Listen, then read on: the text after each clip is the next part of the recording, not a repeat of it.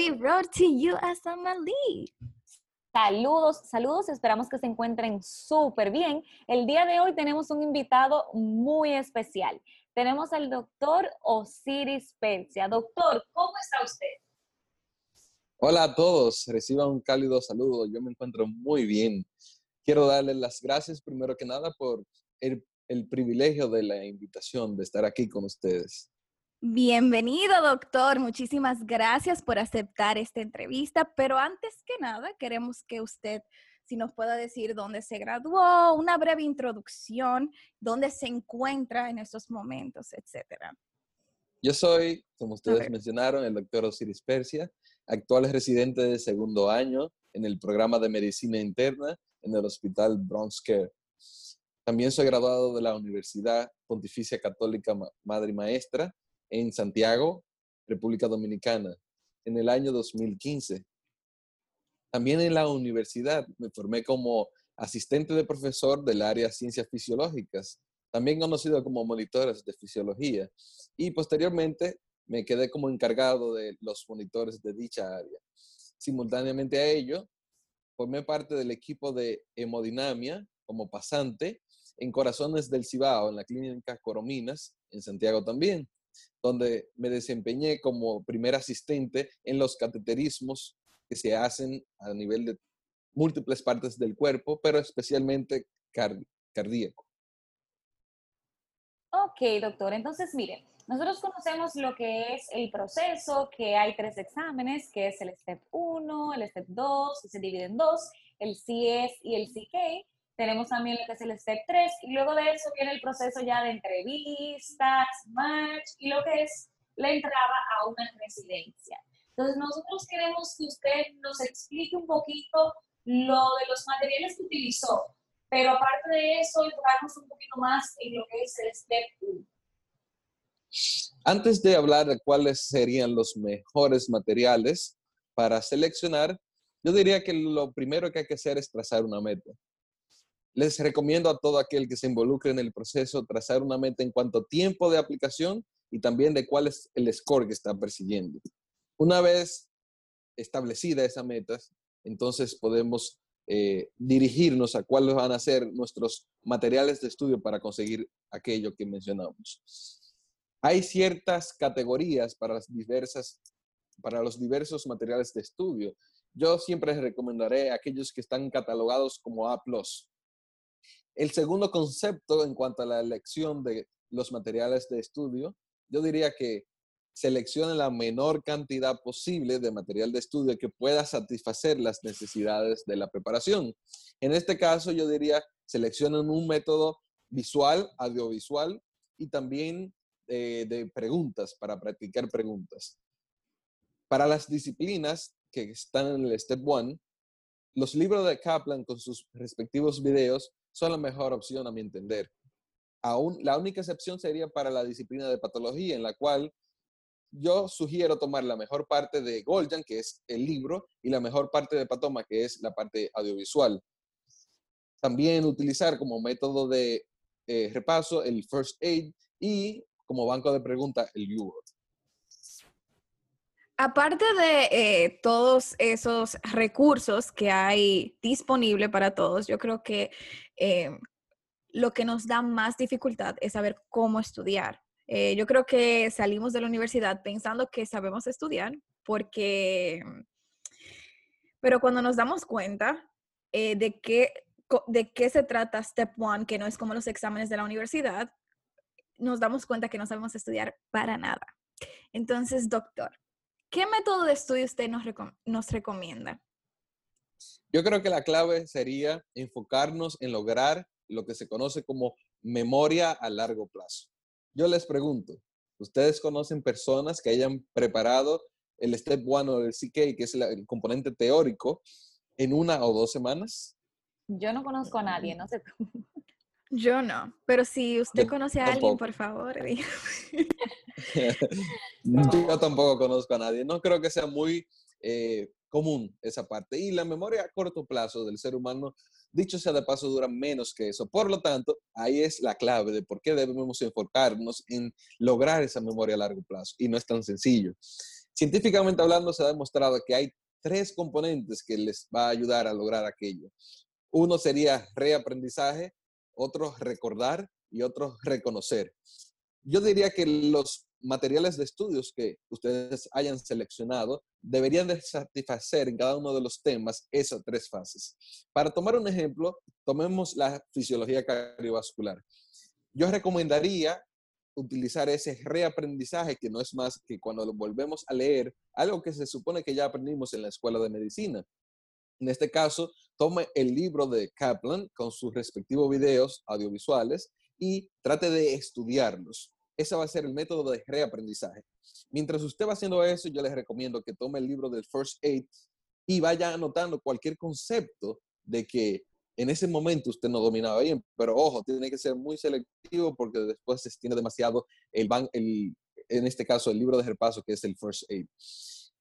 Una vez usted haya concluido ese estudio del libro de Kaplan y su video para esa disciplina, específicamente fisiología cardiovascular, tomándola como ejemplo, entonces usted trata de fijar lo que aprendió con el libro del First Aid. Al hacer eso, usted está satisfaciendo la parte de recordar. Y al mismo tiempo, otro componente de recordar sería dividido en recordatorios rápido y algo que es un poquito más costoso en tiempo. Lo rápido son las flashcards. Y hoy por hoy tengo entendido que la mayoría de las personas recomiendan lo que se conoce como Anki. Pero usted puede elegir cualquier flashcard que usted entienda que le conviene. Y está lo que es un poco más tiempo consumiente, que es recolectar. Eso es cuando usted en un espacio en blanco, ya sea una pizarra, un, papel o algo, donde no haya nada de conocimiento, nada de pistas, usted sea capaz de desarrollar aquello que usted aprendió, en este caso del el ejemplo de la fisiología cardiovascular. Posterior a ello, ya habiendo satisfecho la parte de reaprendizaje, de recordar, procedemos a la parte de reconocer. Dicho sea de paso, esa es la parte que va a ser testeada en los exámenes. Los exámenes son un STEM con múltiple choice, ¿verdad? Y usted tiene que elegir la respuesta más correcta. Entonces, eso precisamente es lo que se conoce como reconocer. Por lo tanto, yo diría que es una parte vital. Yo recomendaría que usted empiece desde el primer día a hacer preguntas y, como mencioné anteriormente, el banco de YouWorld. Entonces, en este caso, habiendo satisfecho las primeras dos fases, la fase de eh, reconocer, trate de utilizar el banco de YouWorld específicamente la parte de fisiología cardiovascular y trate de hacer las preguntas o un gran porcentaje de esas preguntas antes de seguir con otro tema. Y así sucesivamente esas tres fases con los materiales de estudio que usted eligió hasta completar todo el material. Una vez completado, solamente tiene que renovar el banco, es decir, resetearlo y hacerlo de forma mezclada y con tiempo para, para que se note ese aprendizaje y ese eh, progreso. Esto sirve para los International Medical Graduates, eh, los IMGs, pero también para que los estudiantes de medicina que nos estén escuchando empiecen en la carrera a implementar este, estos métodos de estudios y se les sea más fácil a la hora de empezar a estudiar para el STEP, eh, dependiendo cuándo decidan hacerlo. Sí, y de verdad, que no nos cabe la menor duda de que usted era profesor, monitor, porque esa forma de explicar ha quedado claro en todo el sentido de la palabra. Entonces, una cosita que queríamos también hablar con usted es que el proceso es muy costoso. O sea, lleva mucho dinero, no tanto los libros, también los exámenes, el proceso de aplicación y demás. ¿Cómo se organizó con esa parte? Eso es una excelente pregunta. La parte económica muchas veces es una limitante para aquellas personas que queremos realizar este proceso. Personalmente, yo recomendaría que usted haga un cálculo aproximado del total de principio hasta fin. ¿Qué yo llamo principio? Cuando usted decide que va a comenzar a estudiar. Y el fin es cuando ya usted empieza la residencia como tal. Ese periodo yo lo dividí en tres años, en mi caso. Y yo calculé cuánto sería un aproximado del total. Yo lo hice desde el julio 2016 y comencé la residencia en julio 2019. En ese periodo de tiempo, lo que costó el proceso, creo que es lo mínimo que puede costar, es aproximadamente 15 mil dólares. En, mi caso, yo tenía que cubrir todos esos gastos, por lo tanto, lo que identifiqué fue tres trabajos simultáneos, los cuales a su vez eran, digamos, eh, daban beneficio para la preparación como tal de los USMLE y al mismo tiempo me daban otros beneficios. Por ejemplo, yo estar dando docencia en la parte de fisiología, que incluye múltiples áreas, que básicamente todas las que no son morfológicas, estoy cubriendo una gran parte del componente del Step 1. También daba clases personalizadas que, dicho sea de paso, eran muy relacionadas también a, a los exámenes. Y el tercer trabajo, como mencioné antes, era en el área de hemodinamia como pasante. Y esa pasantía, dicho sea de paso, me permitía tener al mismo tiempo la licencia necesaria para yo poder ejercer en la República Dominicana como un médico. Por lo tanto, yo creo que es algo que cualquier persona que tenga limitantes económicas no, no, no se rinda. Es posible. Solamente tiene que combinar, saber cuáles son las opciones y hacer un plan, dirigir ese plan y usted lo va a lograr.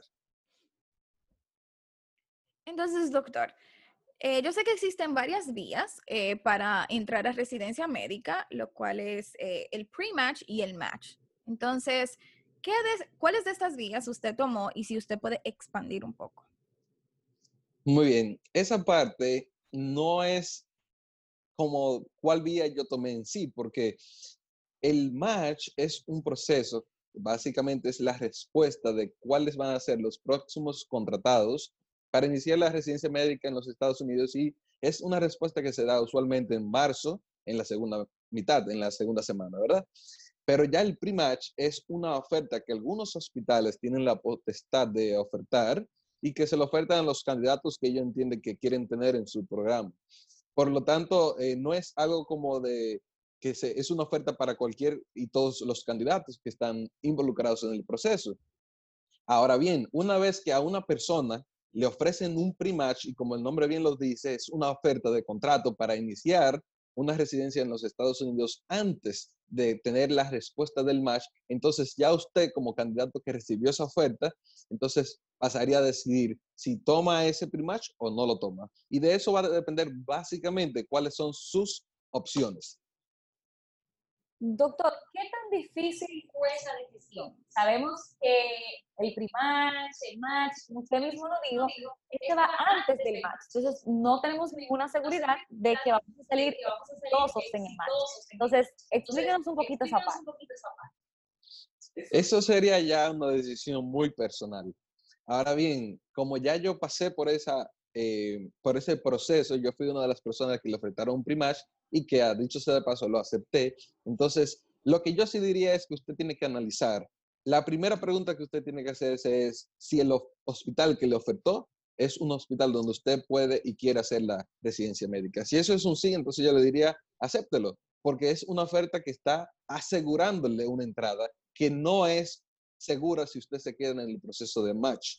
Ahora bien, también hay personas que rechazan los pre-match porque entienden que tienen otros programas o hospitales donde quieren hacer su especialidad y por lo tanto entienden que ese que le ofertó no es el que ellos preferirían. Pero como es natural, es un riesgo que usted está corriendo y ha pasado de que personas que rechazan Primatch, ese o múltiples años luego, no, no son capaces de entrar a empezar la residencia médica. Por lo tanto, es algo muy personal. Lo que sí, en manera resumida, usted recibe una oferta de Primatch, analice su situación, ponga sus prioridades y en base a eso haga una selección. Muchas felicidades, doctor, por haber entrado a residencia. Sí, sí, es un verdadero orgullo para la República Dominicana que usted esté dentro. Pero luego de que usted aceptó ese primatch, ¿cómo fue su proceso de visado? Sabemos que hay personas que se van por diferentes visas o depende también del hospital, qué visa da. Pero en su caso personal, ¿cuál fue su proceso? Mi proceso fue muy peculiar, muy particular. Y como mucho del proceso como tal, riesgoso también. Y es algo que yo creo que le pasa a la mayoría de las personas. En mi caso, al momento de yo aplicar, yo estaba involucrado en el proceso de tener, obtener visa inmigrante, que es diferente a las visas de no inmigrante como la visa J y la visa H1. Eh, por ese proceso de que yo estaba en visado de inmigrante, yo no podía optar por aplicar una visa de no inmigrante, porque automáticamente entonces se caería el proceso de la visa inmigrante. Para aterrizar lo que estoy diciendo al proceso, eso significa que al momento de yo aplicar, yo no tenía ni una ni la otra. No tenía la posibilidad de aplicar a visas de no inmigrante como la JLH, pero tampoco tenía en mano mi visa de inmigrante. Ah. No fue sino hasta aproximadamente en diciembre donde se pudo concluir ese proceso y ya yo había hecho varias de, mis entrevistas y finalmente fue en el mes de enero donde yo pude conseguir, después de mucho, muchos sustos, pude conseguir esa visa de inmigrante. Y ahí fue donde coincidencialmente concluí mi proceso de entrevista eh, con esa entrevista que me ofertó el Primach. O sea que las cosas de Dios son increíbles. Y como dice mi compañera por aquí, el tiempo de Dios es perfecto, porque eh, fue un momento muy estresante, por lo que mencioné, de no saber cómo, iba a ser eh, eh, el resultado final ante la incertidumbre de no tener ni una ni otra visa. Wow, es increíble todo lo que usted pasó para llegar finalmente a ser residente. Entonces, doctor, ¿cómo ha sido su experiencia de este cambio de sistema, eh, de todos estos cambios que son totalmente diferentes a lo que es la residencia tal vez en República Dominicana o inclusive usted era un, un pasante, es totalmente diferente esa experiencia? Yo creo que es muy bueno. Eso es lo que yo le diría. Ah, hay personas que me han preguntado, ¿vale la pena el proceso? Porque sabemos, como ya hemos básicamente dialogado en el transcurso de la entrevista, es un proceso muy largo, costoso y de mucho trabajo y sacrificio. Por lo tanto, la pregunta final sería, ¿vale la pena? Y yo diría 100% vale la pena. Así es, doctor. Nos han comentado muchos doctores que la experiencia realmente vale la pena todo ese sacrificio que mencionábamos. Y como usted también decía, que es muy costoso en tiempo, en dinero, en el trabajo que se pasa. Y nosotros queremos que usted nos comparta cuál fue el momento más difícil de todo el proceso. Esa parte de incertidumbre, donde ya había hecho múltiples entrevistas y todavía era en ir y no tenía la certeza de si iba o no poder eh, comenzar la especialidad en caso de una oferta por el hecho de la visa que no había tenido todavía, fue muy difícil, pero la parte más difícil fue cuando estaba preparando el CIES eh, elegí dos meses para hacer esa preparación, la, tres semanas de diciembre y lo que resta del mes de enero, porque tenía pautado el examen para el día 26 de enero del 2019. Sucede que a mi padre en el inicio de enero comenzó a tener problemas de isquemia cardíaca. Se le hicieron múltiples intervenciones que fueron fallidas. Al final hubo que hacer una preparación para hacer una cirugía de corazón abierto, precisamente el día de su cumpleaños, el 19 de enero. ¿Qué sucede? Que por esa preparación yo no pude estudiar adecuadamente para ese examen. Y dicho sea de paso, cuando a mi papá le hacen la cirugía, que gracias a Dios salió bien el día 19 de enero, esos días restantes hasta el 26 fueron de mucho estrés, no solamente porque mi papá seguía en cuidados intensivos, sino también porque sabía que no había estudiado apropiadamente como lo había hecho para los exámenes anteriores, para ese examen tan demandante como el CIES, para aquellos que somos IMG. Sin embargo, eh, gracias a Dios pude tomar ese examen como lo tenía pautado el día 26 y satisfactoriamente lo pude pasar. Creo que ese fue el momento mucho más difícil de todo mi proceso. Wow, eh, nos alegramos que tu padre se encuentre bien y para que vean que no todas las personas tienen un proceso lineal. Por ejemplo, yo eh, sabía de Osiris, obviamente, por su hermosa esposa, pero no sabía por todo lo que había eh, pasado y uno ve a Osiris, entró y uno piensa que, que no había pasado por nada, que fue súper fácil, que tomó todos sus exámenes y ya, y entró. Y para que se sientan de verdad identificados de que todo el mundo pasa por su proceso, eh, ya sean problemas familiares, problemas de salud mental, todo tipo de problemas y que sí se puede lograr. Claro que sí, el proceso, como desde el principio hemos tratado, no es lineal para nada, tiene sus altas, sus bajas. Y queríamos hacerle esta pregunta al doctor y en las entrevistas posteriores para que se sientan identificados y sepan que el momento más difícil puede ser la mejor oportunidad. Claro. Y doctor, eh, luego que usted compartiera esa anécdota y ese momento tan difícil, ¿qué consejo usted le daría a cualquier persona que esté pensando en hacer residencia o que esté contemplando eh, iniciar el proceso eh, de, preparación para la residencia acá en, en Estados Unidos?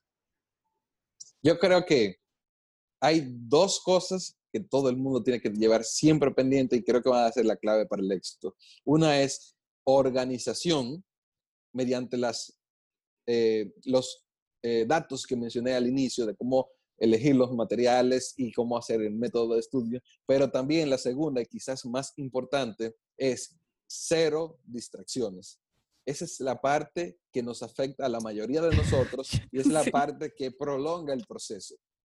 Aunque suene un poquito, eh, digamos, rígido, cada minuto se convierte en hora, cada hora se convierte en días, cada día se convierte en semanas y de semana en semana meses y años. Y así es como el proceso se puede alargar, de manera nunca esperada. Por lo tanto, enfóquese y trate de tener cero distracciones y usted verá cómo va a ser exitoso en el proceso. Así es, y como el doctor nos expresaba anteriormente, si alguien más pudo, ¿por qué usted no va a poder?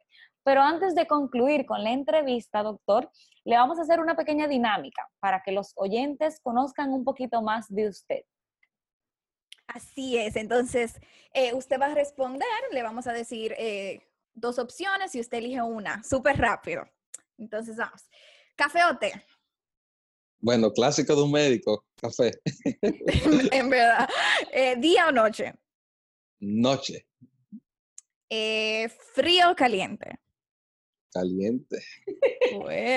dulce o salado. Dulce. Doctor, playa o piscina. Piscina. Salsa o merengue. Salsa. Comida mexicana o comida dominicana. Dominicano. Dominicano soy. Doctor, de verdad, muchísimas gracias por todos los consejos, por eh, eh, de una forma u otra abrirse ante un público y contar su historia, que yo sé que los oyentes y las personas que no ven en YouTube se van a sacarle muchísimo provecho. Bueno, esa es la idea, que le saquen mucho provecho y espero que así sea. Quiero darle las gracias particularmente a todos los oyentes y a ustedes por la invitación. Para mí es un privilegio estar aquí compartiendo un poco del conocimiento que tenemos sobre el proceso de la preparación y del road hacia el USMLE. Que les aproveche a todos ustedes. Muchísimas, gracias. Y cuídense mucho. Nos vemos en una próxima. Hasta luego.